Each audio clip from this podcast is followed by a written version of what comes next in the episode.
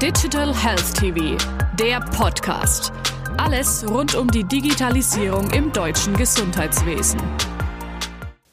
Andreas Lenz, Vorstandsvorsitzender BKK Pfalz. Herzlich willkommen, Herr Lenz. Vielen Dank, ich freue mich, da sein zu dürfen. Schön, Herr Lenz. Als Vorstandsvorsitzender beschäftigen Sie sich schon länger mit der Thematik Digitalisierung. Wo gibt es bei der BKK Pfalz bereits heute digitale Anwendungen? Zunächst natürlich die Frage nach der Definition. Was ist digital? Was ist eine digitale Anwendung? Wenn wir davon ausgehen, dass all das, was wir an Informationen zur Verfügung haben, wenn das schon digitale Anwendung ist, ich glaube, da sind wir in alle Bereiche des Lebens schon voll digital und wir bei den Krankenkassen und bei den Leistungserbringern ebenso. Ich glaube aber, Digitalisierung in dem Sinne, wie ich es verstehe, hat immer etwas mit Interaktion zu tun. Das heißt, es muss eine Anwendung sein, wo der Versicherte oder der Kunde aktiv was beiträgt und aktiv auch was zurückbekommt. Und da sind wir als BKK Pfalz im Bereich der Prävention schon sehr gut unterwegs. Zeigen Sie bitte einmal Themenspektren aus Ihrem Leistungsportfolio auf. Da das Thema Prävention ganz wichtig ist, also bevor eine Krankheit entsteht, da wollen wir investieren und dafür haben wir auch Lösungen und zwar in den Bereichen des alltäglichen Lebens. Also wie ernähre ich mich richtig, wie kriege ich genug Schlaf. Äh, es gibt ganz viele junge Familien, die einen Kinderwunsch haben. Was mache ich, wenn ein Kind nicht richtig spricht? Also ganz einfache Themen, die wir mit E-Coaches, äh, das ist unsere digitale Lösung, äh, für unsere Versicherten umgesetzt haben. Dazu gibt es auch das Format der Expertengespräche, Expertenchats, was ja auch digital dann abläuft. Also es kommt niemand zu Ihnen nach Hause auf die Couch, sondern Sie können übers, über, übers World Wide Web tatsächlich dann an solche Experte-Chats teilnehmen. Das verstehen wir unter präventive Arbeit, die digital abläuft. Erläutern Sie bitte einmal die gerade von Ihnen angesprochenen E-Coaches. Wie sieht dort die Wirkungsweise aus?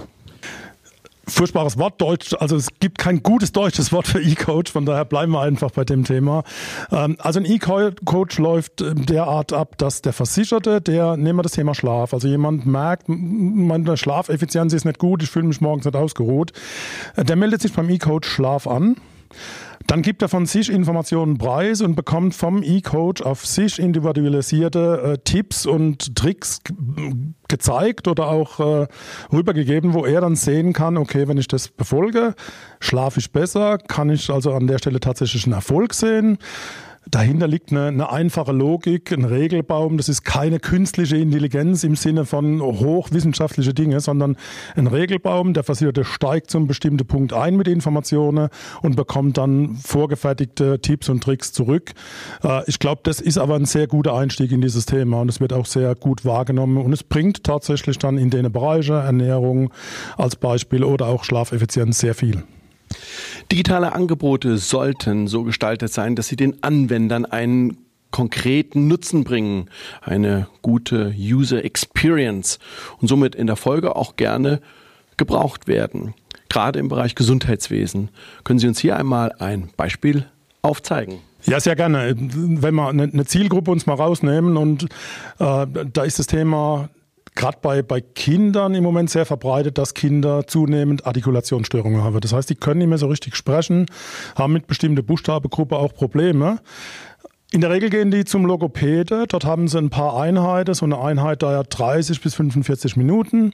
Und dann bekommen die Hausaufgaben. Das heißt, sie sind dann mit ihren Eltern vor der Herausforderung, vom Spiegel zu üben, damit die Aussprache besser wird. Wir haben dazu eine, eine App äh, am Start, äh, Neolexon. Die Neolexon-App ver verlängert praktisch diese logopädische Behandlung. Das heißt, der Behandler gibt in das Programm ein, wo ist das Kind mit seinem Fortschritt. Und das Kind kann zu Hause, entweder mit dem Tablet oder mit dem, mit dem Smartphone Übungen in der Umgebung, wo es sich wohlfühlt, machen und vor allem zeitlich an dem Punkt, wo es aufnahmefähig ist.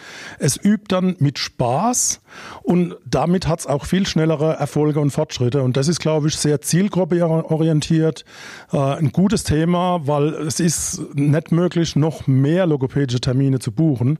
Und ich glaube, da müssen wir hin, tatsächlich solche Dinge, die ein Experte jemand beibringt, digital zu verlängern, wenn das Ganze noch mit Spaß verbunden ist. Ich glaube, das optimal.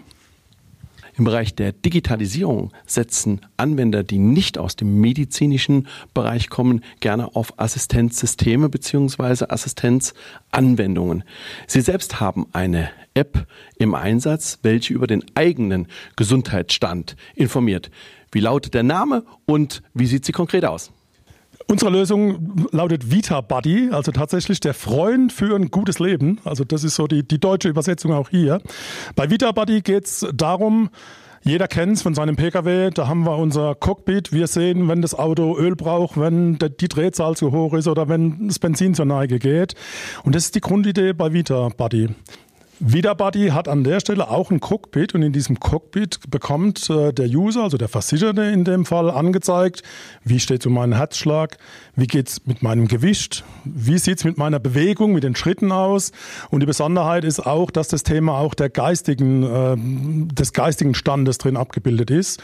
Wie läuft es? Äh, Im Idealfall hat der Versicherte einen Tracker, also ein, Armband, wo er tatsächlich dann seine Schritte zählt, äh, wo er sein Gewicht eingibt, wo aber auch an der Stelle dann dann der Herzschlag gemessen wird.